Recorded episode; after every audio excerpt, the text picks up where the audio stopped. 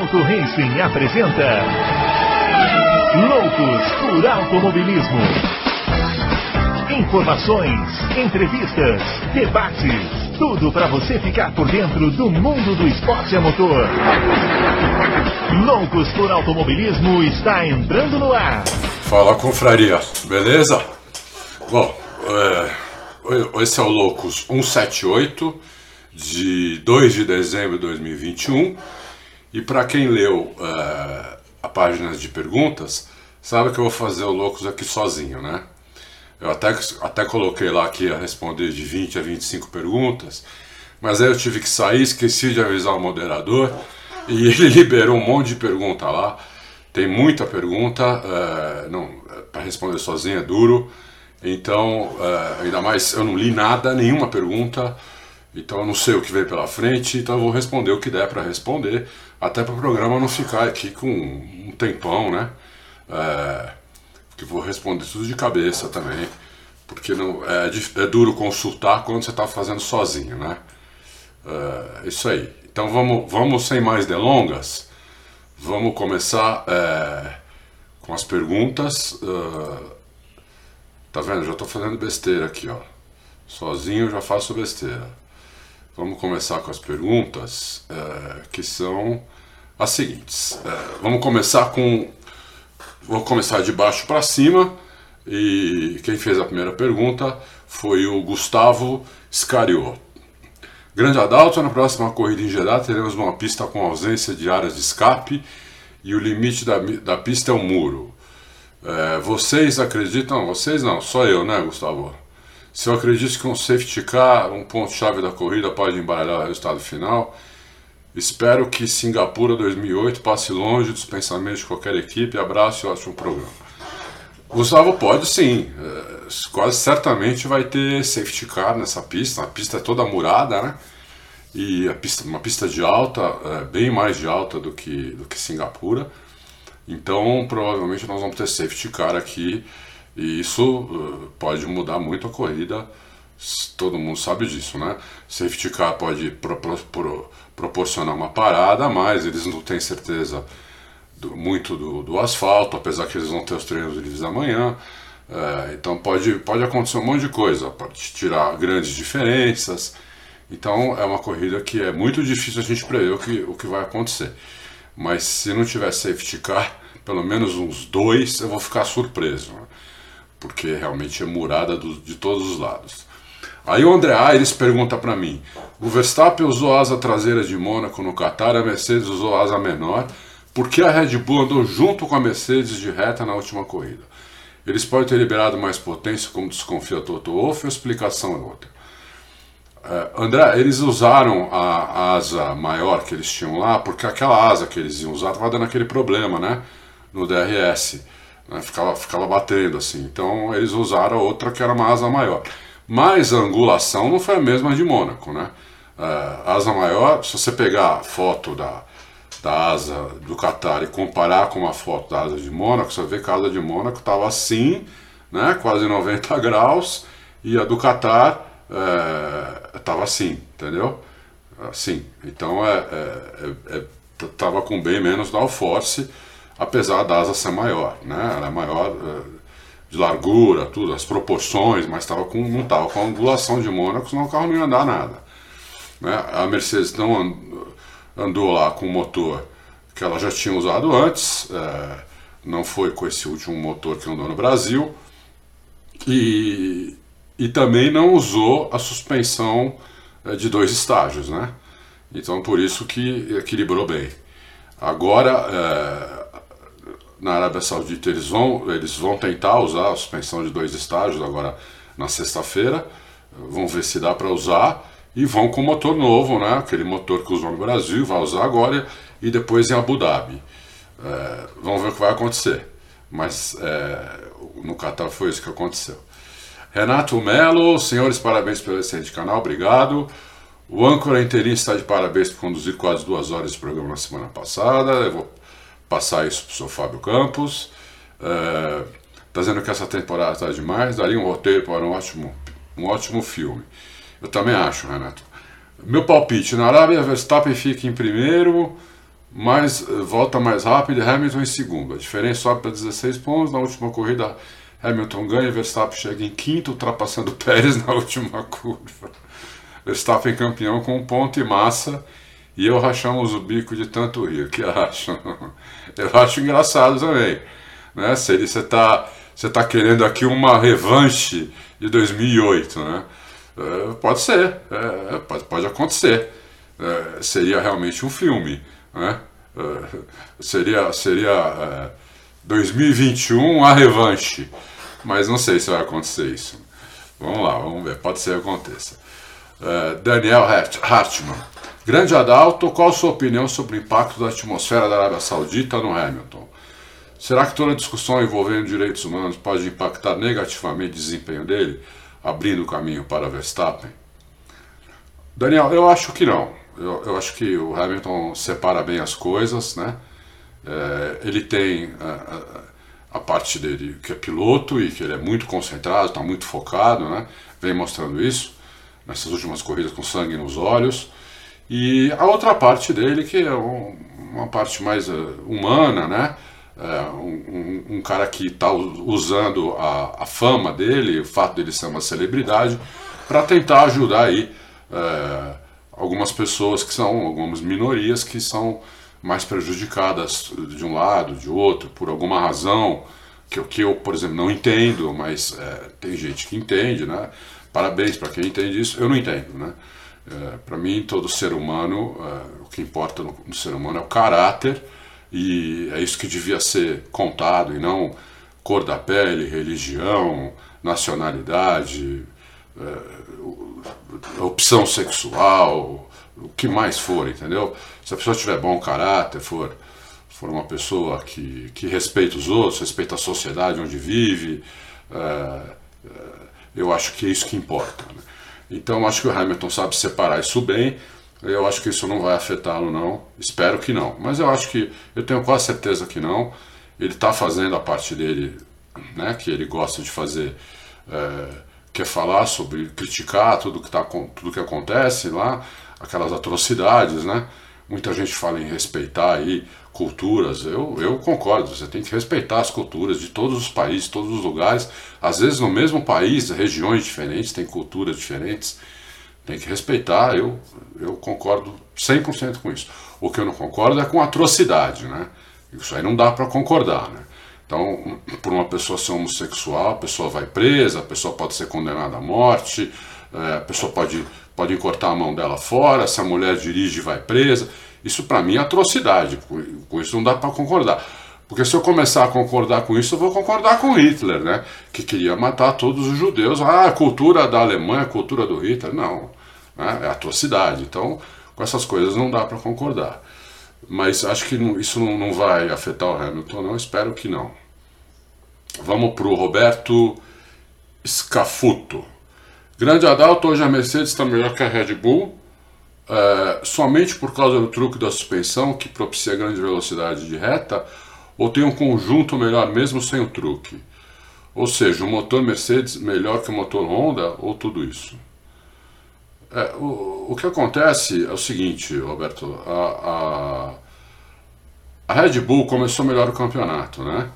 Mas a Mercedes, a partir de que falou que não ia fazer nada, não aguentou, né? Não dá para não fazer nada e ver o outro ganhar um campeonato. Então, eles têm estrutura, eles têm gente para para trabalhar no carro do ano que vem e tudo, e eles começaram a trabalhar muito nesse carro, né? No que era possível fazer, esse carro muito congelado, né?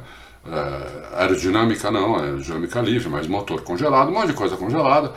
Então eles passaram a fazer tudo isso, nós publicamos durante o ano. O carro começou a melhorar em Silverstone, é, com motor, com mapeamento de um motor mais agressivo, bem mais agressivo, ganhou até alguns cavalinhos, é, o motor da Mercedes, e, e isso começou a, a gerar problema no, no, motor, né, no motor de combustão interna, é, um mapeamento muito agressivo aumenta a pressão dentro do motor, começou a ter micro vazamento, eles começaram até a perder potência em relação ao que eles tinham antes de fazer esse mapeamento agressivo. E, é, e aí eles arrumaram isso e o motor agora é um motor que dá para usar pleno, né?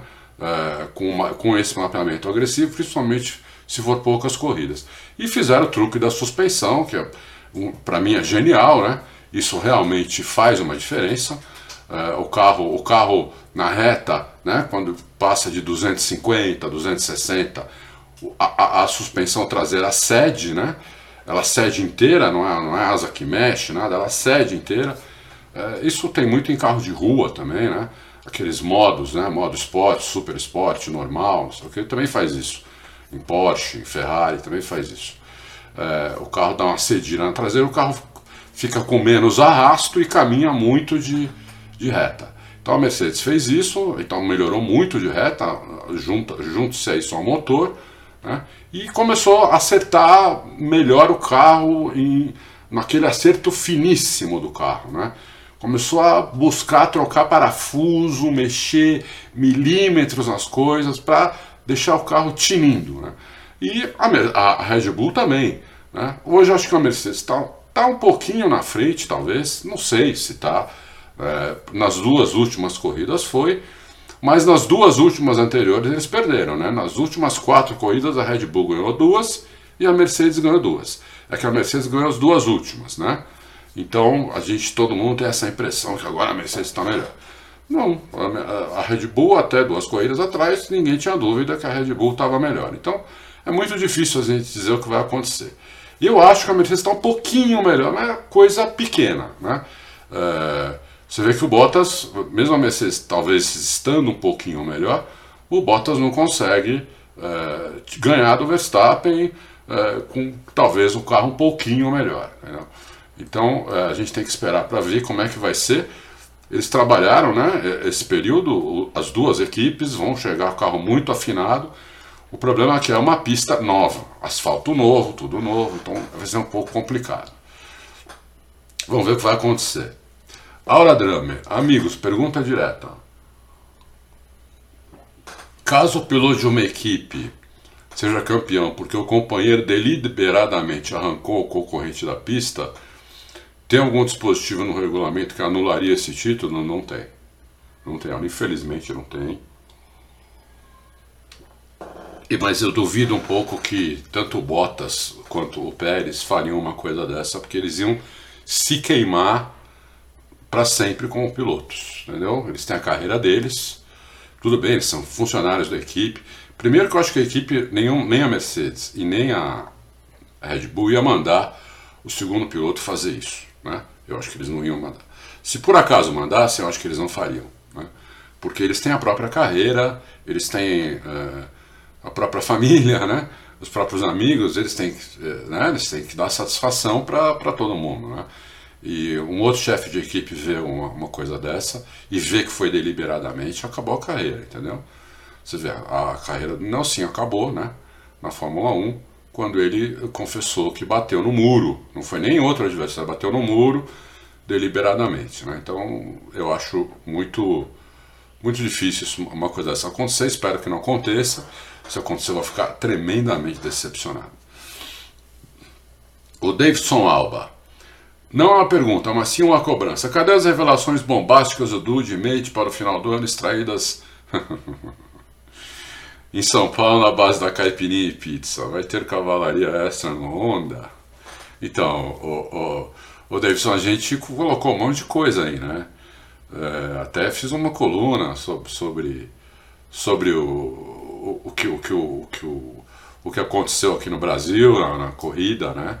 É, em relação ao Hamilton, contei bastidores né, que o Mate me passou. Foi basicamente uma, uma um texto escrito a quatro mãos. É, e o Mate tinha me passado já também, foi, foi o único que coloquei isso, né, que o Verstappen tinha tomado cinco posições no grid, é, no Qatar, na primeira, na primeira na sexta-feira, né, foi a primeira mídia do mundo que colocou isso, a única, né? As outras só colocaram isso no dia seguinte de manhã, 10 horas depois da gente. É... São essas coisas, né? Que eles me passaram. Tem coisas que eles não têm certeza. Quando eles não têm certeza também, muitas vezes eu não falo, porque é... já viu, né? Você fala uma coisa aqui, né? nego começa a xingar. Então, é... não, não tem muita coisa. O que tem é o seguinte: o, o, o que eu sabia é que se a Honda garantisse a Red Bull que se trocasse o motor, eles conseguiriam melhorar muito o motor, para o motor fazer só duas corridas, por exemplo. É, o Verstappen faria isso uh, nessa corrida agora. Né? Uh, mas a Honda uh, não garantiu isso, entendeu? E tem, tem mais uma coisa também. Eles não sabem quão, quanta diferença o motor vai fazer nessa pista por causa do asfalto. Né? A, a pista tá, ainda tem gente lá. Neste momento que eu gravo, né, são 5 e 45 da tarde, na quinta-feira, tem gente trabalhando na pista.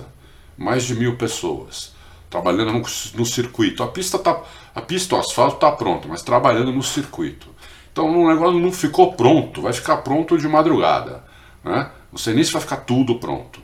Então, quer dizer, eles não têm certeza do asfalto, quão abrasivo é o asfalto, se vale a pena, é, é, é se, se dá para ultrapassar, se vale a pena perder essas cinco posições, se o motor ele tem um pouco mais de potência, evidente que tem, um motor novo, dá para a Honda colocar o mapeamento mais agressivo possível só para duas corridas, mas esse mapeamento mais agressivo possível pode dar 5, 6 cavalos, e aí você perde 5 posições. Então eles vão ver isso amanhã, na sexta-feira, eles vão, eles vão testar isso, né? vão testar tudo, tudo, tudo é novo, né?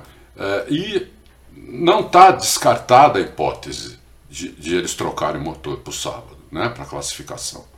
É, mas ou, ou para domingo, é, provavelmente seria para o sábado. Né? Mas ainda não, não, não tem essa decisão, eles vão precisar dos treinos livres amanhã, pelo menos do primeiro treino livre, eu acho, para poder decidir isso. Tá mais para não do que para sim, mas não está descartado, tá? Essa, essa é a única novidade bombástica que tem. As da Mercedes, vocês já sabem, é um, é um motor e é a suspensão que eles vão testar para ver se também se dá, se dá para usar a suspensão de dois estágios na manhã. O acerto fino dos dois carros tá, tá tinindo, né? A, a, a Red Bull resolveu o problema da asa, uh, que eles tiveram que usar uma asa maior lá no Qatar, resolveu o problema da asa, dizem eles que resolveram. Então vão com a asa certa. Uh, eles, é pouco downforce nessa pista, porque tem muita reta, muita área de alta, né? Então, é, eles realmente precisam ter a asa certa. E eles vão ter a asa certa. O Ricardo Santos Gomes. Vendo essa briga de bastidores, essa troca ou não troca de motores, surgiu a curiosidade. Já houve uma disputa pelo título entre uma equipe fornecedora de motores e uma equipe cliente dela? Pô, se sim, como foi? Ah, Ricardo, agora puxar isso pela memória. Puxar isso pela memória é difícil, viu? É, precisaria da ajuda dos universitários, no mínimo das ajuda, da ajuda do, do Bruno ou do, ou do Fábio, que a minha memória não é das melhores, né? Então, é, eu não sei, eu não deu tempo de pesquisar. Em 10 minutos de pesquisa eu saberia te responder, mas como eu falei no começo do programa, eu não li as perguntas antes. Então eu não tenho certeza. De cabeça eu não lembro se houve isso. Né? Uma disputa entre o fornecedor e a equipe de fábrica. Não, de cabeça eu não lembro, Ricardo. Isso não quer dizer que não tenha acontecido, tá? Uh, mas de cabeça eu não lembro. Sinto muito, I'm, I'm very sorry. Uh, aí vamos pular para o Fabiano. Fabiano não leu, né? Porque ele pergunta a Fábio Adalto aqui. Né? Então não leu. Uh, o, coisa, eu vou pular, tá, Fabiano? Pessoal, precisa ler o que está escrito lá antes, tá? Uh, Fernando Marinho, boa tarde a todos.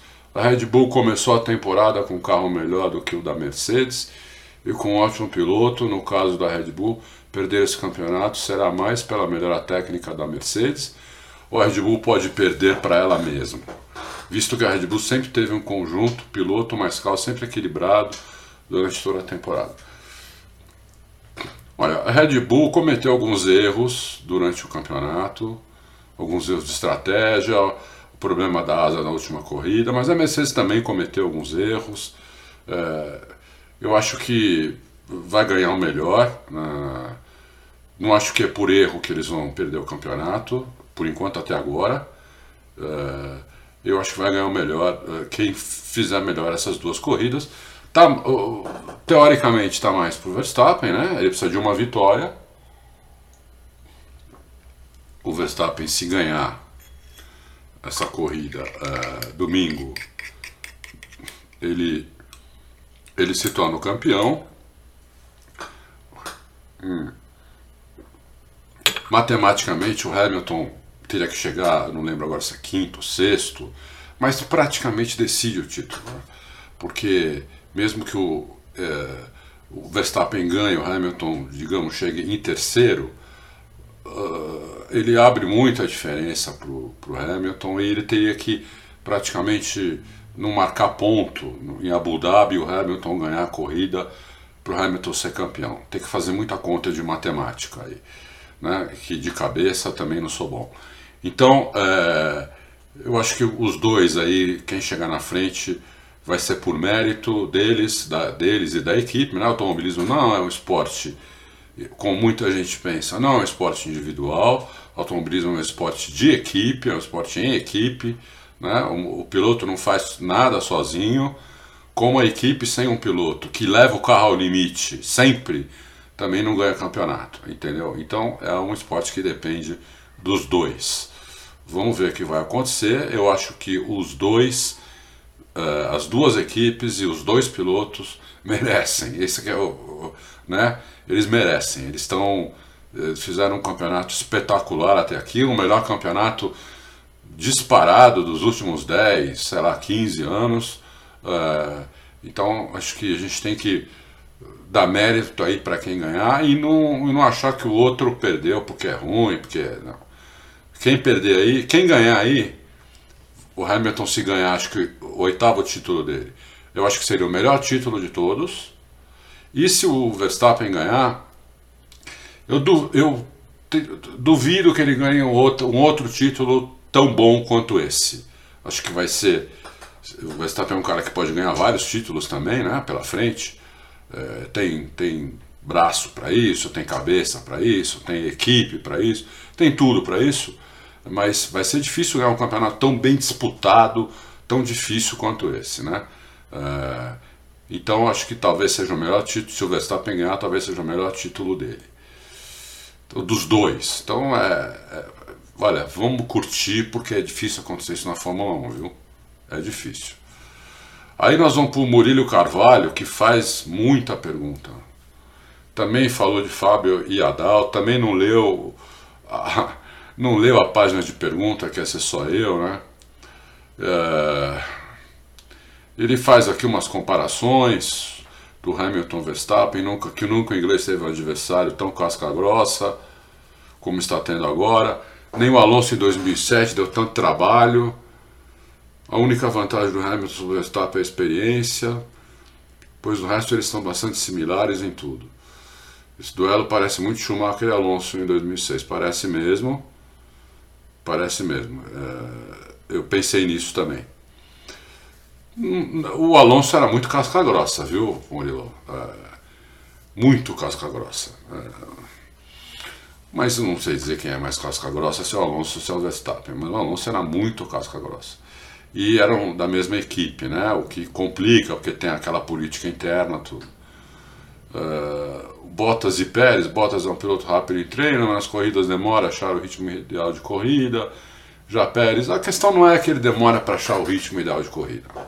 A questão é a seguinte, né? uma volta, uma volta voadora é mais fácil, entre aspas, né, do que você ter um grande ritmo de corrida, é, 50, 60 voltas, é, entender o carro que vai mudando a cada volta, porque o, a pista vai mudando, vai emborrachando, o, o, o, o pneu vai deteriorando, ao mesmo tempo que o tanque vai baixando. É, então, isso é muito difícil, entendeu? A corrida é mais difícil do que, atualmente na Fórmula 1, a corrida é mais difícil do que, do que a classificação, entendeu? Então, é, o Bottas até tem ritmo de corrida, muitas vezes ele faz. Eu, tenho, um, tenho um lugar aqui que eu descubro a, a média das 10 melhores voltas, muitas vezes é do Bottas. Só que aí depois cai muito, entendeu? Ele, ele às vezes desgasta muito o pneu nas primeiras voltas, depois o pneu dele cai demais, né? o freio, o freio superaquece. Então, isso aí é difícil de, de, de julgar, né? É, é o, o, piloto, o piloto fora de série que consegue fazer a corrida inteira da melhor maneira possível. Né? É, usando todo o pneu, entendendo a pista, entendendo o carro ficando mais leve enquanto o pneu vai deteriorando. Isso é uma coisa que é, é uma coisa que é instintiva de cada piloto e só os, só os geniais conseguem fazer o que faz o Hamilton e o Verstappen, por exemplo. Aí ele compara o Leclerc com o Sainz, ele acha o Leclerc mais rápido mais talentoso, o espanhol parece conhecer mais da parte técnica do carro. Sim, é mais ou menos por aí mesmo, mas o espanhol também não é, não é lento não, o espanhol é rápido. Né?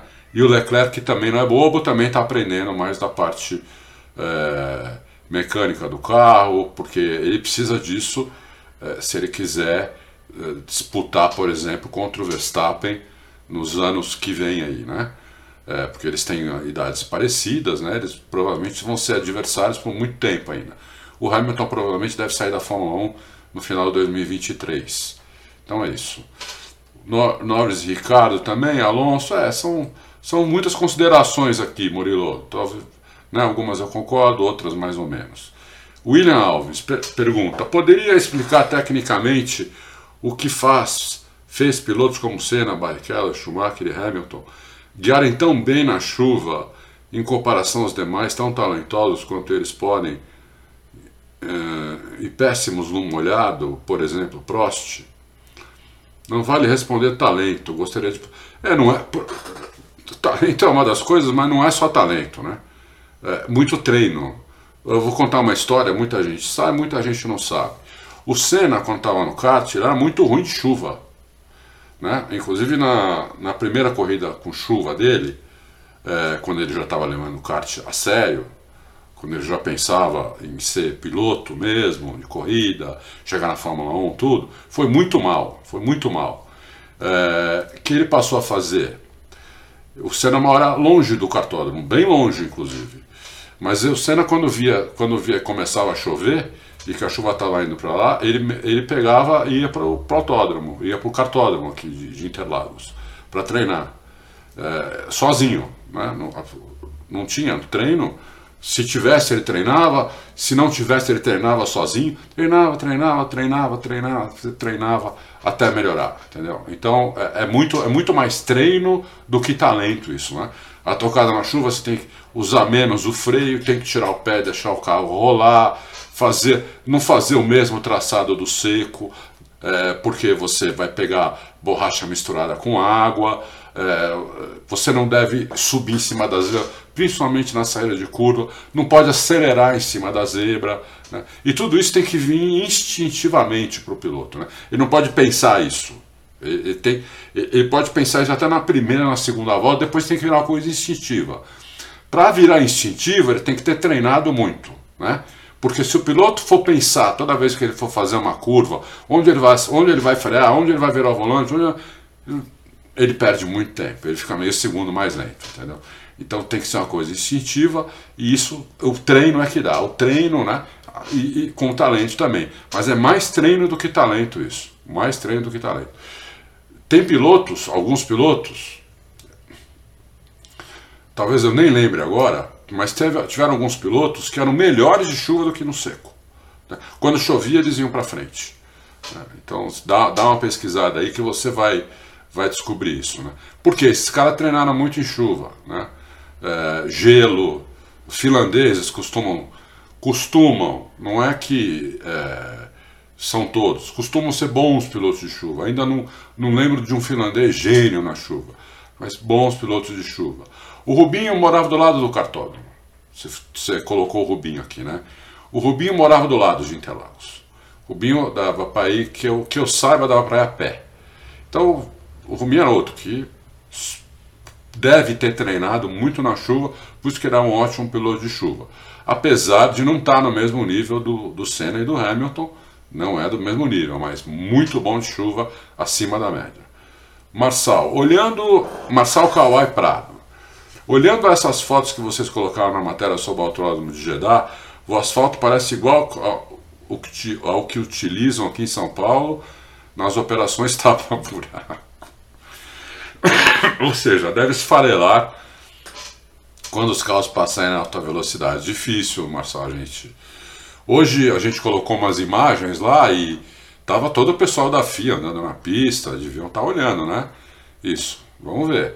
É, fora que eles devem ter recebido orientação de como fazer o asfalto. Pode, você pode dar algum problema, mas eu espero que não seja um problema muito grande. Se esfarelar o asfalto, vai ser uma, vai ser uma, uma, uma quase uma baixaria.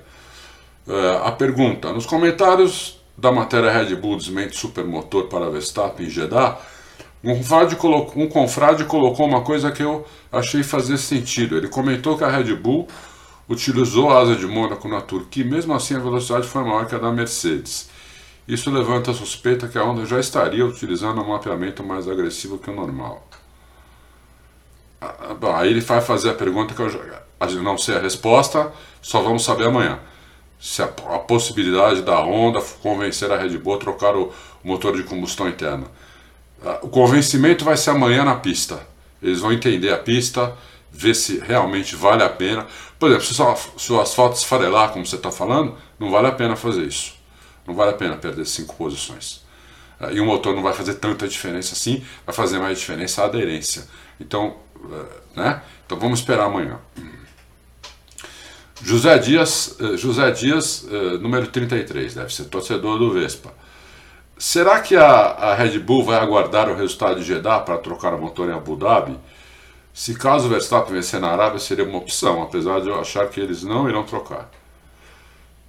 Sim, é uma opção, José. É, mas eu acho que tá. Eu também acho que tá, estaria mais para trocar aqui do que em Abu Dhabi, a última corrida, né? É, digamos que o Hamilton ganha aqui, ganha aqui em, na Arábia Saudita e o Verstappen chega em segundo, eles vão mais ou menos empatados ali para para Abu Dhabi, quem chegar na frente é o campeão. É duro você perder cinco posições, hein? Já largar cinco posições atrás. Então eu, eu, eu não sei não se eles, se eles trocariam na última corrida, a não ser que, por exemplo, o Verstappen vença amanhã, né? o Hamilton chega em segundo, e aí o Verstappen não precise ganhar na, na, na, na, lá em Abu Dhabi, não precisa nem chegar em segundo, entendeu?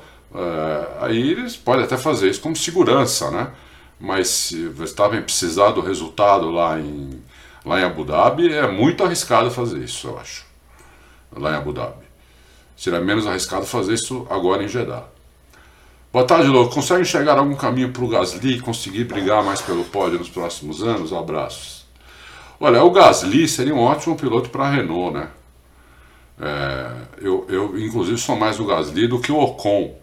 Mas a, a Renault, a Alpine, né, se precipitou e fez um contrato de longo prazo com o Ocon. Se eu não me engano, vai até 2024. Né? É, não sei porque fizeram isso. O Ocon, sinceramente, não mostrou nada demais. Né? Não que ele seja um piloto ruim, mas se você, para fazer um contrato a longo prazo assim com um piloto, eu acho que tem que ser um piloto fora de série, né? Não é o caso dele. Né? É, seria um ótimo lugar para ele. Não, não vai. É, a não ser que tenha alguma cláusula de desempenho lá no, na Alpine que a, a, Renault, a Alpine possa mandar o Ocon embora. Se você pensar na Mercedes, não vai. Se você pensar na Red Bull, já devia ter ido e não vai. O Pérez está renovado para o ano que vem. Né? A Ferrari não está tá super satisfeita com os dois pilotos dela.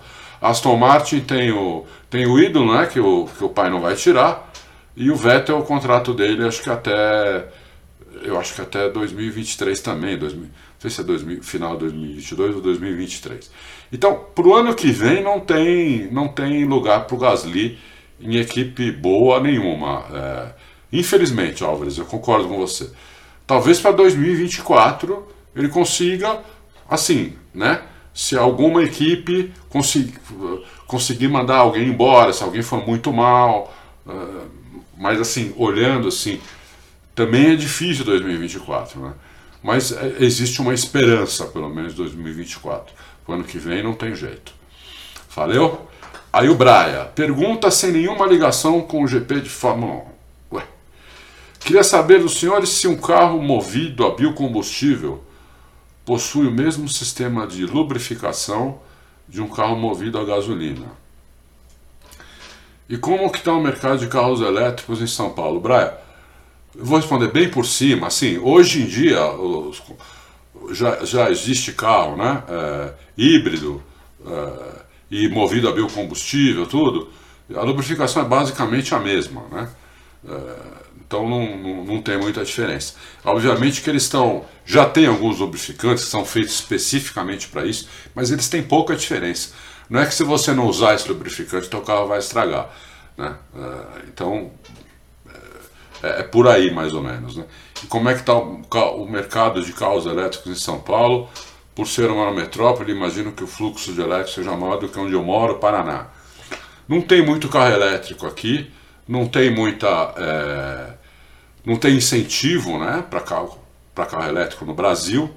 O Brasil está ficando para trás nisso também. Né? Tem pouco incentivo, devia ter muito incentivo, devia tirar metade dos impostos, que já é metade do valor de um carro, mais um pouquinho, 51, 52% do valor de um carro no Brasil são impostos, você tem uma ideia, né? o imposto é gigantesco, nos Estados Unidos é 4%, 4% o valor de um carro o, o, é, é, imposto. Aqui é mais de 50%, não sei se é 51, 52%. Então eles podiam aqui deixar, por exemplo, carro elétrico ou híbrido, 25%, ou deixar 25% para híbrido, 15% para elétrico, entendeu? Mas não fazem nada. Então, ao, ao contrário, é o que, o, que o Brasil sempre fez, não estou falando desse governo, estou falando de todos. O que o Brasil faz é aumentar imposto, né? sempre. Ao inventar imposto novo, aumentar imposto. Uh, a gente tem impostos de países escandinavos e serviços de países africanos. Né? Então, é, esse é o nosso país. É, Maria Clara Bortoli. Eu entendo, Maria Clara, não lembro de você antes. Bom, mas minha memória é ruim. Se você já, já perguntou antes, obrigado por perguntar de novo. Se for a primeira vez, seja bem-vinda. Eu entendo que os pilotos pagantes é, desagradam grande parte da comunidade da Fórmula 1, mas eles desempenham um papel positivo nas equipes é, que hoje, mais do que nunca, dependem de dinheiro. Imagina a ajuda que Mazepin e, e, e o ZU trarão para a Haas e Alfa, respectivamente, para o desenvolvimento das equipes. Você não deixa de estar certa, Maria Clara. O Stroll é um grande exemplo que às vezes esses caras são bons para o esporte e com o tempo eles podem melhorar, inclusive em comportamento. Eu concordo com você. É, eu fiquei chateado no seu australiano, né, que foi para para Alfa Romeo e sim o Zu, mas o Zu, além dos 30 milhões de dólares que ele está levando, que é quase impossível um chefe de equipe, ainda mais de uma equipe média para pequena, é, rejeitar, o mercado que ele vai abrir para Alfa Romeo na China é, é simplesmente monstruoso, entendeu? Então era quase impossível é, o, o Zu não, não, não ter esse assento. Ele vai ter esse assento para sempre? Acho que não. Mas no mínimo uns dois anos ele tem talvez três. É, e é verdade, alguns, alguns o Stroll está montando uma fábrica nova para Aston Martin, uma fábrica só de Fórmula 1. Vai ser a fábrica mais moderna de todas. Está realmente investindo, está fazendo um bem para a Fórmula 1, não tem dúvida. Contratou um tetracampeão, está é, contratando gente de outras equipes, não tem dúvida nenhuma. O Mazepin, se comprar alguma, comprasse alguma equipe, também acho que faria isso. É, então, às vezes, é verdade. Eu acho que toda regra tem sua exceção e talvez essas sejam exceções. Eu concordo com você. Não dá para a gente ter sempre o mesmo pensamento para todas as, as, situações. Né? As situações às vezes são diferentes, o pensamento tem que ser um pouco diferente também. Concordo com você. É, Silvano Souza, saudações loucos. Adalto, sem puxar a sardinha para ninguém, na opinião do Auto Racing, quem pintou mais, quem pilotou mais esse ano, Max ou Hamilton e por quê? Hum. Silvano, o Auto Racing não tem opinião, né? A gente lá, uh, Auto Racing publica fato, matéria, o que está acontecendo. Eu tenho, eu, eu posso ter uma opinião pessoal minha, que eu dou nas minhas colunas, ou vou dar agora que você pediu. Mas isso é opinião do Adalto, não do Auto Race. O Auto Race não tem opinião. É... Quem pilotou mais? Olha, eu acho que os dois pilotaram muito bem. É muito difícil responder quem pilotou mais até esse momento. Calma que ainda tem duas corridas. É, é, o Max é muito mais jovem, é a primeira vez que está disputando um campeonato, é, e ele está segurando bem a onda de cabeça. Né? Porque ali dentro do carro, pilotar, eu acho que o nível deles é muito parecido. A diferença é a cabeça, né? Que como é que vai ser a cabeça dos dois nessas últimas duas corridas. Né? O, já falaram aí, o Hamilton tem a vantagem da experiência, que é, não está fazendo muita diferença em relação ao Verstappen, porque o Verstappen é muito frio também, está indo muito bem, né? É, bastante frio. É, então, o Hamilton mostrou muita experiência, por exemplo, adiantou a experiência do Hamilton aqui no GP do Brasil, quando eles não bateram. Porque o Hamilton, quando o Verstappen foi defender a posição, foi usar a pista inteira, até deu uma errada e saiu da pista, o Hamilton já estava do lado dele. O Hamilton pegou e saiu da pista para não bater, porque se batesse ali era pior para o Hamilton, e o Hamilton usou a experiência dele, já esperando que o Verstappen fosse tirá-lo da pista e jogou o carro para fora para não bater. É, já tinha feito isso em Monza também. Então, isso está ajudando o Hamilton. Mas quando ele está por dentro, ele não vai fazer isso não. Né? Se a, eles forem dividir uma curva aí e ele estiver por dentro, Verstappen por fora, eu acho muito difícil que o Hamilton tire o pé. Como ao contrário também. Né? É, e pilotar, muito difícil. Muito difícil dizer quem está melhor. É, sinceramente, não dá para dizer quem está melhor. Né? Eu acho que os dois estão tirando tudo do carro que eles têm, que é o que dá para a gente ter certeza. Né? Que é o que as equipes deles, inclusive, têm certeza. Agora, para saber quem estava pilotando melhor, tinha que estar os dois no mesmo carro, né? Numa, na mesma equipe, preferência nem na Mercedes nem na Red Bull, numa outra equipe, né? para ver quem é que estava melhor. Né? Com carros diferentes, o que dá para saber é que eles estão estão tirando tudo do carro, do carro que eles têm. Então seria um pouco, um pouco leviano da minha parte, é, eu seria mais uma, uma opinião assim meio torcida, entendeu? E não uma opinião uh, técnica, isenta, não, não dá para dizer quem está pilotando mais. Eu acho que os dois estão pilotando muito. Doutor Comico, olha aí. Uma boa Pergunta longa aproveitando as férias, senhor Aleixo. Baseado em um comentário que vocês fizeram no programa da semana passada, que agora eu, eu nem lembro mais o contexto, os muros do circuito de rua afetam alguma coisa nos carros e nos pneus? Tirando o risco de bater, é claro. Hum. Muda um pouco a questão do vácuo, né? E por que, que eles puseram muito muro aí também? Primeiro que, pô, cara, é de escape. Segundo que a pista é na praia, doutor Comigo. Então, você imagina uma pista na praia, qualquer ventinho, vai, a areia vai toda, toda para a pista. Então, eles puseram esses muros por causa disso. Né? É... e o que muda é a questão do vento. Né? Você, não você não vai ter quase vento por baixo do carro, mas não altera por cima. Né? Como esses carros não têm efeito solo, se esses carros já fossem o carro do ano que vem, com efeito solo, onde o downforce vai vir mais por baixo do que por cima, faria mais diferença. Como esses carros precisam do downforce que vem por cima, né? Downforce, né? É, força para baixo. É, o ano que vem seria um quase um push force, uma, uma, seria um sugar o carro, né? Esse ano é empurrar o carro. É, vai, não faz tanta diferença assim. É, é isso. Ele disse que pensou nessa pergunta após uma vez que andou numa rodovia com barreira acústica Não sei se já viram isso, mas acredito que sim. Eu acabei notando que a sujeira na pista batia no muro e voltava para a pista, ficando acumulada na beira da rodovia. Não, isso vai acontecer com os pneus, né? Isso vai acontecer com os pneus, não? mas pneus, esses pneus aí, né? É, que eles, eles, eles soltam um pedaço para todo lado, diferente dos outros pneus de corrida, que você vê a marca né, no chão do pneu. Nesse não, eles soltam os pneus para lado. Então a pista vai ficar bem suja, muito bem observado isso, comigo. Ela vai ficar bem suja fora da linha principal de corrida, o que pode dificultar ultrapassagens da metade da corrida para frente. Eles vão ter que limpar a pista depois do TL1, depois do TL2, depois da classificação. Mas quando começar a corrida não dá para parar, não dá para parar a corrida para limpar. Então isso, isso é um bem pensado, doutor Comigo. Concordo com você. É, eles têm que eles têm que se ligar nisso, porque isso é uma preocupação que eu também não tinha me ligado e vou, e vou me ligar agora. Ronald Fanticelli da Silva. Olá, confrade Adalto, grande abraço. Corrida em Jeddah com cara de procissão. Certeza que o Max vai deixar o carro escapar de boa para lá de fora. e que se lasque quem for bobo.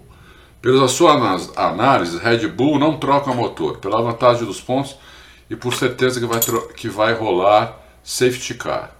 Isso é 98% de chances que vai acontecer. Qual a sua análise, grande Adalto? Já falei, Ronald, eu acho que vai ter safety car mesmo. Não sei se troca o motor. Tá mais para não, mas não está descartado. E sim, o Verstappen, se o Hamilton estiver atrás do Verstappen e tiver que ultrapassá-lo, ele vai ter que induzir o Verstappen ao erro ou conseguir ultrapassar o Verstappen no meio de uma reta. São essas duas possibilidades. Dividir curva com o Verstappen nessa condição não dá, ele não vai, eu acho que ele não vai fazer. Eu não faria, né? Porque é, ele tem tudo a perder. Ele tem tudo a perder. Então eu não faria. É, depois fez uma outra pergunta, não dá para eu responder duas, Ronald, senão o resto vai ficar. Outra pergunta não dá. Não dá, desculpa, Ronald, eu já respondi a primeira. Luiz Alberto Souza Lopes. Acho que no último Loucos, o grande mestre Adalto falou que, na opinião dele, a Williams de 90 e 93 era o melhor carro da história da Fórmula 1. Falei sim. Pergunta, na, opinião, na sua opinião, não acha que o saudoso MP4-4, pilotado por Alain Prost Ayrton Senna, era páreo para o carro da Williams? É, mas aí, boa pergunta, Luiz Alberto, mas aí você está falando dos, dos dois que, é, na minha modesta opinião, a melhor dupla da história da Fórmula 1. Né? Eu não vejo uma melhor dupla do que Senna e Prost eu não vejo uma melhor dupla. Então, você está falando dos dois melhores pilotos, talvez, da história, né? Ou de dois dos que estão na última prateleira lá de cima, né? Cada um tem a sua prateleira aí, digamos que você tem aí é, cinco, seis pilotos nessa prateleira, na história da Fórmula 1. Esses dois estão nessa última prateleira, não tem nenhuma, nenhuma dúvida. Então, é, eles tiravam tudo do carro, melhoravam o carro, era uma coisa de louco. Mas o carro era excelente, não tem dúvida. Mas não, eu acho que o carro da Williams não. O carro da Williams você tinha. Você teve ali o Prost, que tinha ficado um ano sem correr. Mesmo assim ganhou o campeonato ah, meio fácil. E o Mansell, que era um cara que acelerava muito, o Mansell é um dos caras mais rápidos da história, mas só. O Mansell não era bom de acerto, o Mansell não entendia bem a leitura de corrida, nada. O Mansell acelerava, né? Tirava tudo do carro, o que o carro podia dar daquele jeito que o carro estava, entendeu? Então você desse um, um carro pro Mansell, torto, e falava, vai lá, acelera, era difícil outro cara acelerar igual a ele, fazer, fazer o tempo dele de volta. Mas era aquele carro torto, entendeu? Ele não entendia que o carro precisava, precisava ser melhorado. Então, já o Senna e o Prost entendiam muito do tudo que precisava fazer para melhorar o carro. Por isso que eu acho que a, a, a Williams era um carro melhor. Né? Uh, mas essa McLaren está entre os melhores da história também, assim como a Ferrari de 2002, 2004, assim como a Mercedes de 2014, 15, 16, talvez, é, acho que essas três. Teve outros carros aí que também estão numa prateleira muito alta, mas aí eu ainda voto naquele carro lá, da, da, da Williams, naqueles, daqueles dois anos. Uh, Marcos Aguiar. É... Boa tarde com Frades. Você direto, qual equipe de F1 teve que mais se adaptar a mudanças de regras, testes, interpretação de regulamento, etc., nos últimos três anos, mesmo seu carro estando dentro do regulamento? Fim do DAS, assoalho, teste flexível. A Mercedes, não precisa nem, não precisa nem ler o resto da pergunta, né? Não é, não é nem nos últimos três anos. Se você for trazer desde 2014, fizeram muita coisa para parar a Mercedes, né? É, começando pela aquela suspensão freak, que era uma suspensão interligada, né? Nas quatro rodas, achavam que iam matar a Mercedes mata, tirando aquela suspensão. É, depois fizeram um monte de coisa, fizeram ficha para motor, fizeram um monte de coisa. Aí cortaram o assoalho. É, diminuíram a asa, cortaram o assoalho, fizeram. Tiraram o DAS, que não, o DAS estava completamente dentro do regulamento. Né? Cortaram o DAS. É, então foi a Mercedes. A Mercedes que fizeram isso para parar a Mercedes. Mas é uma equipe excelente, né? É, e ela conseguiu, veio conseguindo superar todos esses obstáculos. E esse, o desse ano, foi o pior, né? porque esse corte no assoalho tirou muita pressão aerodinâmica do carro, como tirou da, da Aston Martin. A Aston Martin é basicamente uma cópia da Mercedes, olha onde eles andam. Né? Quer dizer, eles tomam volta da Mercedes quase toda a corrida. Então, é, a Mercedes é uma equipe espetacular, tem um piloto espetacular, entendeu? Então está conseguindo superar essas dificuldades. Mas isso acontece. É, isso aconteceu um pouco com a Red Bull na era Vettel, também também começaram a proibir algumas coisas, não, não tanto quanto, quanto agora, mas proibiram algumas coisas, até que baniram o, o difusor duplo soprado. Né? Isso acontece. Não, não, não fizeram isso com a, com a, Ferrari no começo do século, né? de 2000, 2000 2001, 2003, 2004. É, a Ferrari ganhou esses, esses campeonatos todos, é, basicamente não, não, não fizeram nada para parar a Ferrari. Ao contrário, em 2003 fizeram coisas para barrar a Williams, que poderia, poderia, o Montoya poderia ter ganho o título em, em 2003 e barraram, fizeram um negócio nos pneus. Eu já falei isso em outro Loucos. Depois deram uma punição mandrake para o Montoya em Indianápolis, num, num, toque junto com o Rubinho. É, mas acontece, isso é assim mesmo, Marcos. Mas a, a, a Mercedes realmente é uma equipe com uma excelência poucas vezes vista na história. Né? A, a, a McLaren já teve essa excelência, a Williams também. A Ferrari nunca vi ter essa excelência, para você ter uma ideia. O Rafael Iabe, Adalto, Loucos, boa tarde. Hoje só vim agradecer a vocês por tanto conteúdo. Vocês, muito obrigado por trabalhar arduamente para nos manter informados sobre a Fórmula 1. Vocês são foda. Muito obrigado, Rafael. obrigado mesmo. A gente faz com muito, com muito carinho, com muita, com muita vontade, né? Uh, eu e o pessoal todo do Auto Racing, não sou só eu. Quem acha que sou só eu, acho que eu sou um super-homem, né? Imagina, tem uma equipe trabalhando, todo mundo com muito afinco. Tudo bem, eu trabalho que um cavalo, trabalho, trabalho, igual um cavalo. Mas eu gosto muito, né? É um troço que eu adoro, eu agradeço a Deus de trabalhar numa coisa que eu gosto, né? isso é, isso é para poucas pessoas. E quando tem esse reconhecimento, é, não tem preço. Isso é. Muito obrigado mesmo, Rafael. Um abração para você e para outro, outros que eu sei que também acham isso. O Fabrício pergunta se a asa traseira da Mercedes, asa no Brasil, era a mesma asa no Catar. Era a mesma asa, é, Fabrício, eles usaram a mesma asa pois no Qatar fizeram os testes para ver, verificação de flexibilidade, mas a Mercedes pode usar, ter usado outra. É possível? Não, eles falaram que era a mesma asa. Né? Não, não, é, e como a FIA poderia ter desmentido, que a FIA sabe, né? ela vai medir tudo lá, ela vê se é a mesma ou não é. Então, é, eles falaram que é, garantiram que é, eu acredito que seja. É, Patrick Bedin Boa tarde, Adalto. Levando em consideração os mapeamentos agressivos utilizados no OP do Hamilton desde Silverstone, não é só do Hamilton, viu, Patrick? É, a Mercedes disponibilizou isso para todo mundo, né? o Bottas também usou, igual o Hamilton, e as outras equipes algumas usaram. É, tanto é que tiveram que trocar os UPs também, também algumas delas tiveram que perder 10 posições no grid. Bom, vamos lá. É, sendo que apenas o motor de combustão interna foi trocado, os outros componentes da UP não podem obrigar novas punições ao inglês desses últimos GPs? Podem, pode, pode quebrar algum. Ali tem vários componentes que podem quebrar. É, mas como eles é, estão após cada treino, após cada corrida, eles são todos checados, né? É tudo checado. O carro é totalmente checado. Né? Cada área da equipe checa. Vamos fazer uma matéria aí da preparação da McLaren que eu, que eu, é, eu indico para todo mundo ler. Uma matéria de ontem, quarta-feira. Preparação de uma equipe, como a McLaren se prepara para a Fórmula 1. Esqueci agora até o título. Eu vou, vou ver se eu acho aqui o título. Que vale a pena ler. A preparação que uma equipe faz para uma corrida de Fórmula 1 é realmente impressionante. E o que eles fazem durante um evento de Fórmula 1 também é impressionante. Né?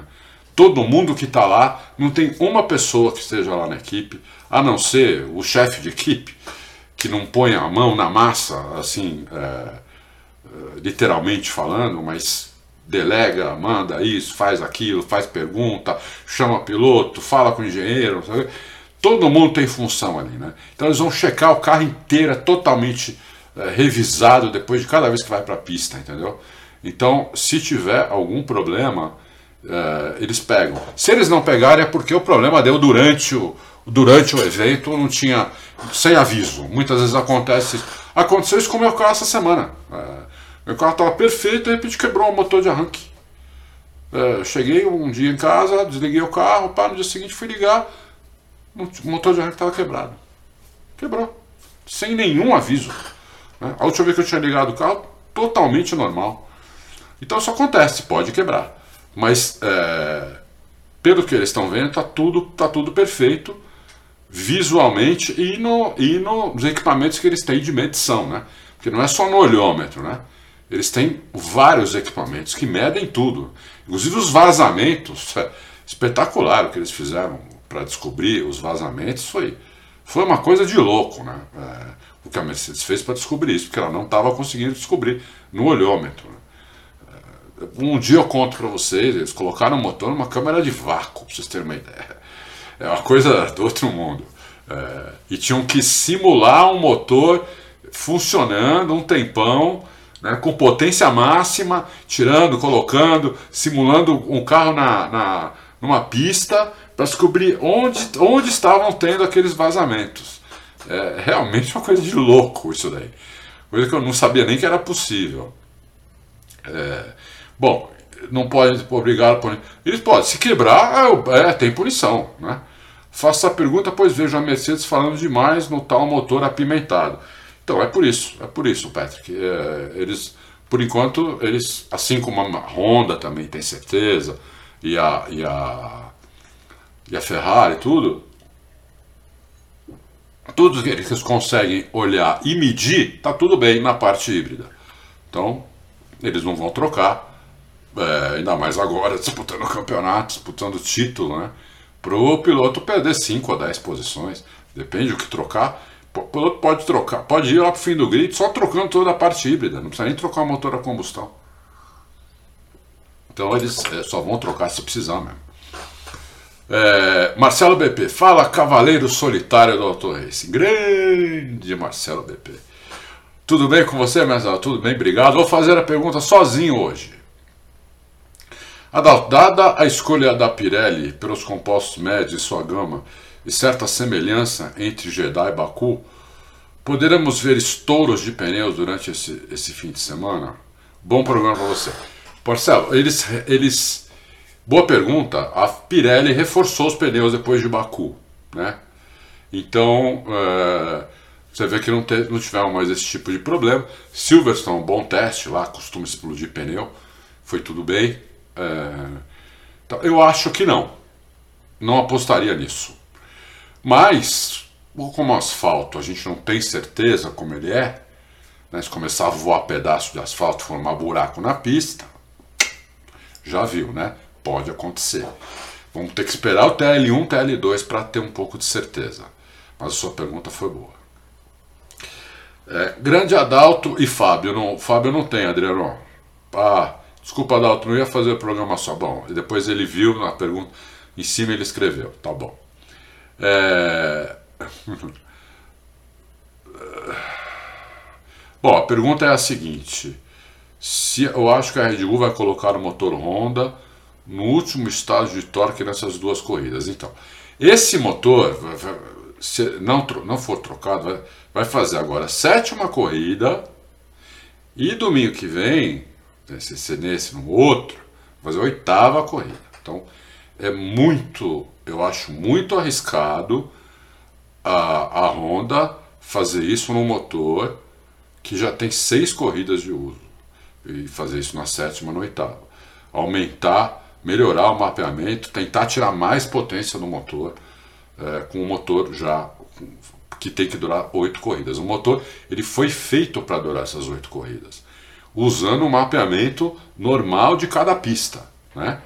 É, foi é, tanto a Mercedes quanto a Red Bull, com todos os carros, o motor tem que durar, ó, só tem só pode três motores na temporada. Então o motor você pode aí ter, ter dois motores que, que dura sete corridas e um que dura oito. Né?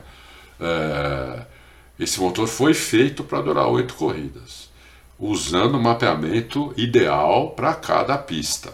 O mapeamento ideal nunca é considerando a potência máxima durante muito tempo.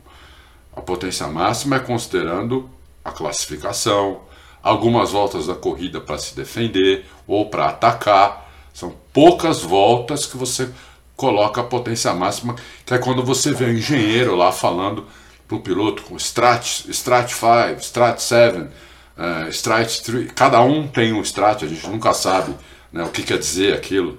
Pode ser que o Strat 1 seja a potência máxima ou o Strat 10 seja a potência máxima. Cada um usa um código, né? Então a gente nunca sabe. Então é, o, o, motor não, não é feito para. Esse motor da Mercedes, não ele foi feito para três corridas.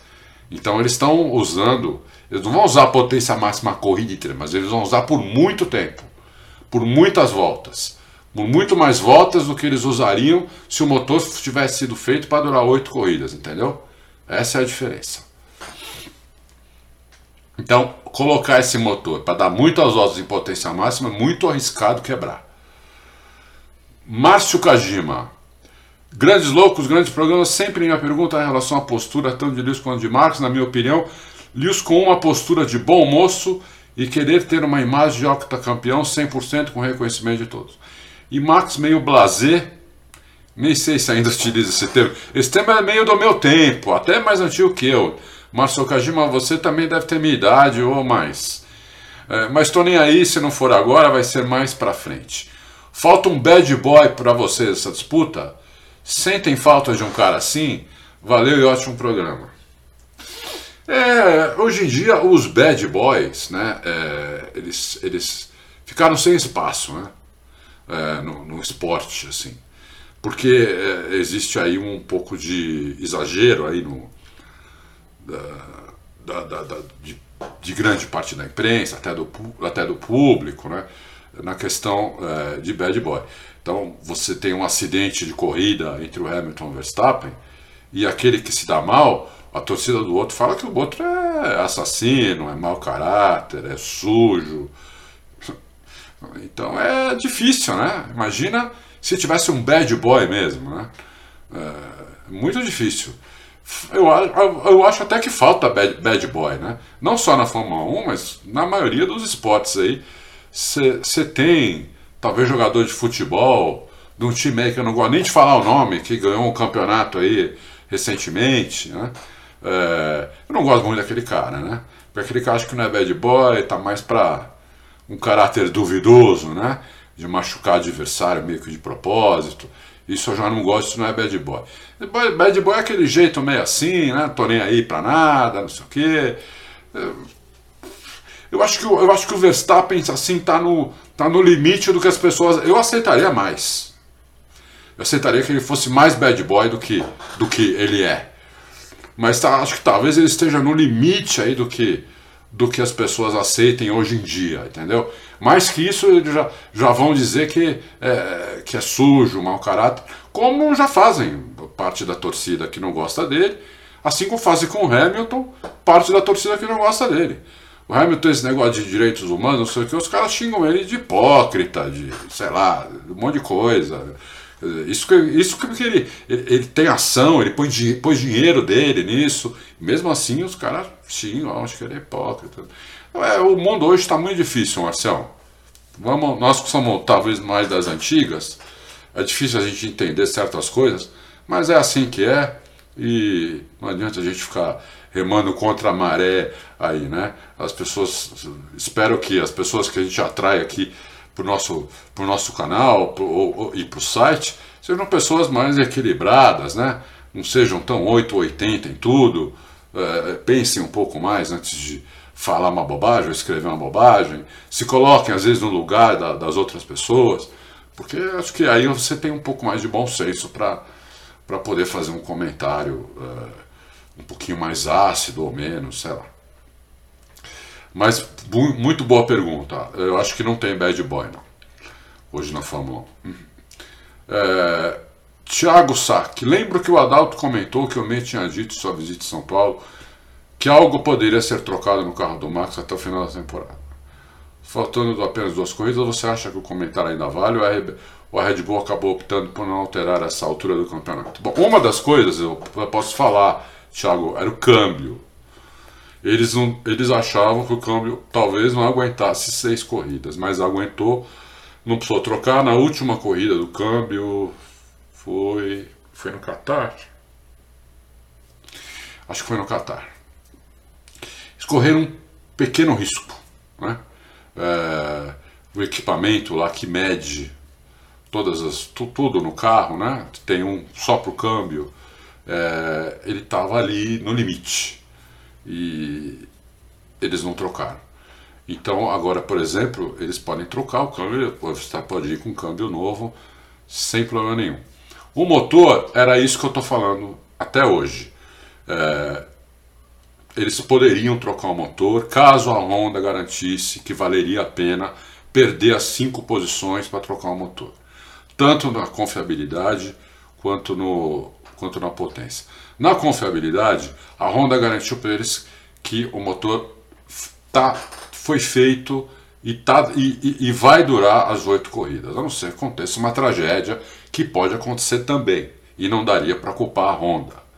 É, porque, porque essas coisas acontecem. Acabei de falar do meu motor, por exemplo, do meu carro de rua que quebrou o motor de arranque sem aviso. Então isso pode acontecer tudo que é mecânica eletrônica pode dar pau de repente sem aviso. Mas a, a, a, o motor, teoricamente, ele está bom para fazer as corridas. Então, na parte de confiabilidade, eh, não precisa trocar. Então, sobrou a parte de potência. Honda, vale a pena a gente trocar o motor para fazer as duas últimas corridas? Consegue aumentar a potência suficiente para a gente perder cinco posições? Aí que está o problema. Não é certeza ainda, vai ter que esperar amanhã. Os dois, talvez um treino ou os dois treinos para ter certeza. Talvez nem precise, talvez a Honda até tenha uma potência extra que valeria a pena para faz, fazer isso uh, esse domingo, mas vai, vai que a pista não, não, não exige isso. Vai que a pista esteja com problema. Vai que o asfalto seja que nem o da Turquia do, de 2020 um sabão, que não adianta, não adianta você, car, você carcar o pé que o motor não vai, que o carro vai distracionar, entendeu? Que o asfalto não, não, não, não aceita um motor muito. Um, o motor não faça a diferença, como não fez na Turquia o ano passado. Entendeu? Então, é, é, precisa, vamos esperar amanhã, que amanhã nós vamos saber. Carlos Márcio, a vitória fez mal ao Ocon? Não sei, Carlão. Espero que não. Vitória devia fazer bem, né? É, talvez seja uma coincidência. Ele andou tendo uns azares também, andou pilotando, não andou pilotando tão bem. Eu nunca, como eu falei antes, eu nunca chocou nada demais. Né? Aquela corrida caiu no colo dele, porque foi um strike ali que o Bottas errou a freada. Errou legitimamente. Os caras falam aí que o Bottas sacaneou. Porque Bottas nem bateu. O Bottas nem bateu na Red Bull. O Bottas bateu numa McLaren. Foi numa McLaren? É. Se eu estiver errado. Foi, foi num outro carro, eu acho que foi McLaren, que esse carro que foi bater na Red Bull, dizer, é um absurdo. Você vê onde as pessoas vão, né? Para poder falar alguma coisa, né? Então, não, não, não sei. É, eu acho que não. Acho que a Vitória não fez mal. Eu acho que o Ocon é isso, né? E do lado dele tem o Alonso. É difícil ser companheiro de equipe do Alonso. E eu acho que o Ocon é isso. Não vai melhorar mais que isso, Calão. Calão, é isso aí. O Marcos Paiva também falou do, do Fábio, também não está aqui. Eu vou, eu vou, pular, Marcos, tá? O Samuel Solano, vocês acham que o sistema de rodízio de comissários na Fórmula 1 cria uma certa imprevisibilidade no julgamento? Eu acho que sim. Uma vez que cada pessoa enxerga uma de um ângulo diferente, eu acho que sim, Samuel. Por outro lado, eles têm medo de colocar, é, eles falaram isso essa semana, porque isso chegou para eles. Eles têm medo de colocar os mesmos comissários e esses comissários começaram a ter simpatia por, uma, por alguma equipe ou piloto, antipatia por outro. E aí, como eles são fixos, já viu que problema pode dar, né? Então, é, eu sempre fui a favor de ter comissário fixo, mas tem esse problema que é verdade, pode acontecer.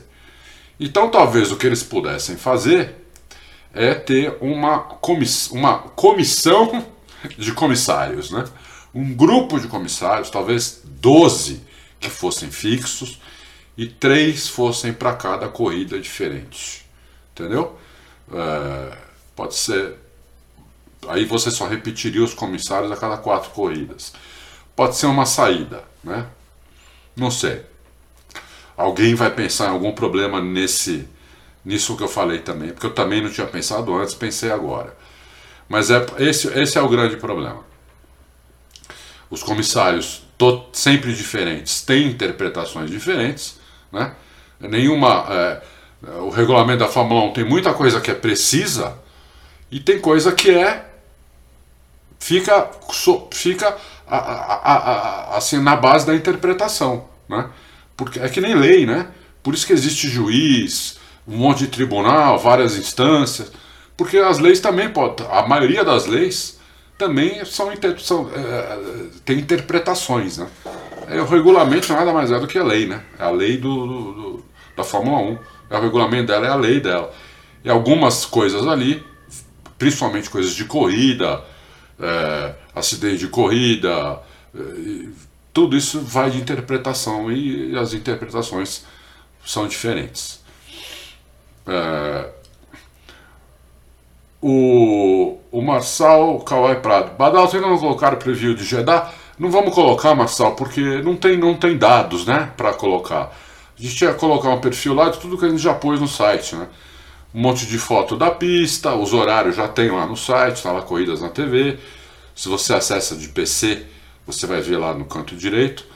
Se você acessa do celular, é só você pegar seu celular que está assim, fazer assim que você vai ver também. Aliás, eu sugiro todo mundo né, que acessa de celular, às vezes virar o celular, não, não olhar ele só assim, olhar ele assim também, que tem mais coisa que não aparece se você deixar o celular assim colocar ele assim, é, que vale a pena também. Então é por isso que a gente não colocou.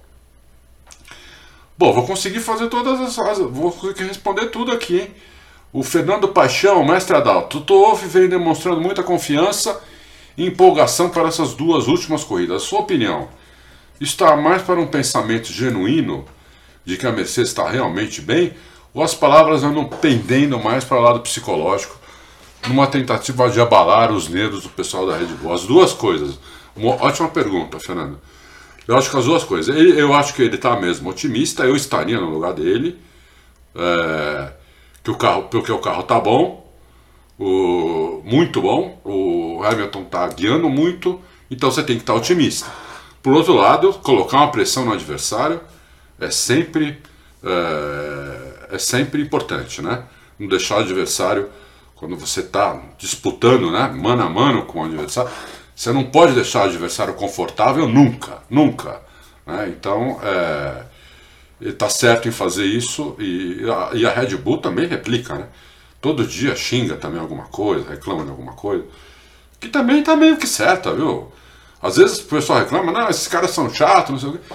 Eles têm que encher o saco mesmo, eles estão disputando o título, entendeu? Então, eles vão achar pelo em ovo. Eles, eles que descobriram lá o negócio da Mercedes aqui, 2 milímetros. Quem ia descobrir aquilo? Quem ia descobrir que uma asa de um lado só, né? Quando abria o DRS, olha só, quando abria o DRS, um lado estava 2 milímetros maior do que o outro. Impossível um negócio desse. No olhômetro, impossível um negócio desse. Né? Então, é, foi, foi a Red Bull que descobriu e deu para a FIA. E a FIA foi lá, que já faz o teste mesmo, mas aí já já com a Red Bull, olha direito que aquela asa está torta, um lado provavelmente está maior que o outro. A, a, a, FIA foi lá e desclassificou o Hamilton, entendeu? Porque foi um erro de montagem de 2 milímetros. 2 milímetros, é isso aqui, ó. Isso aqui, ó. Mal dá para ver, né? É isso aqui, ó, 2 milímetros. De um lado só. Bom, então tá certo, tem que fazer mesmo. A última pergunta do Leonardo. Boa tarde, Adalto. Quem você acha que tem a maior probabilidade de provocar um acidente entre os postulantes ao título? Pô, você me colocou numa situação agora, hein, Leonardo? Eu espero que nenhum deles, né? Você deve estar perguntando aí do Hamilton do Verstappen.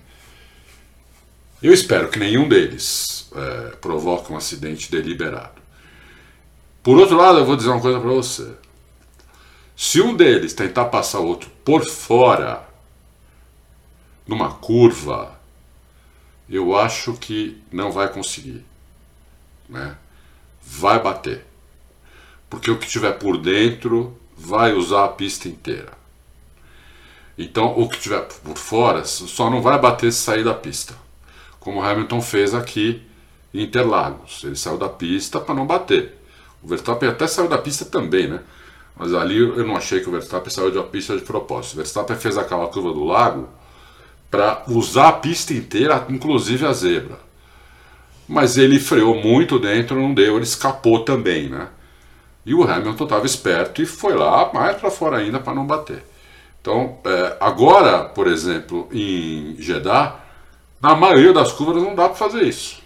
Então, estou falando, na maioria das curvas agora em Jeddah, se alguém tentar passar por fora, vai bater, eu acho. E bate os dois né?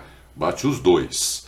É, e sai os dois da corrida, porque não tem área de escape. Só tem duas ou três áreas de escape ali. Se não for numa dessas, bate os dois. Então é bem complicado. Né? Então eu, eu acho que é isso. Agora, não sei dizer para você se algum deles tem essa predisposição de fazer isso de propósito, é, assim descaradamente. Não sei dizer para você. Eu acho que não e espero que não. Mas eu não sou, eu não, eu, eu, não, eu não, não, sou eles, não sou pai deles, não convivo com eles. É, mas pelo que eles mostraram esportivamente até aqui, eu acho que eles não fariam isso.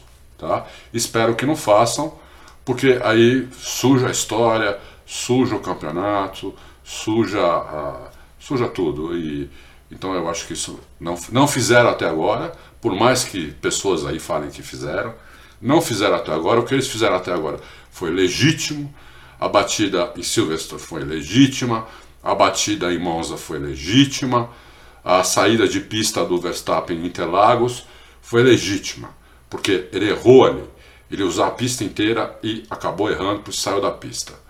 Então, para mim, eles não fizeram isso até agora, eu espero que não façam, tá? Bom, pessoal, é isso aí. Nem acredito que consegui responder todas as perguntas. Espero que não tenha dado pau na gravação, né? É, é, espero que vocês tenham gostado. Ah, amanhã, a quero agradecer a força. É, o canal continua crescendo muito, é, graças a vocês. Coloca aí nos comentários o que vocês estão achando. É, obrigado pela força. Amanhã a gente se vê é, no, no começo da noite com os treinos livres do GP da Arábia Saudita. Falou? Uma oração, até mais, tchau.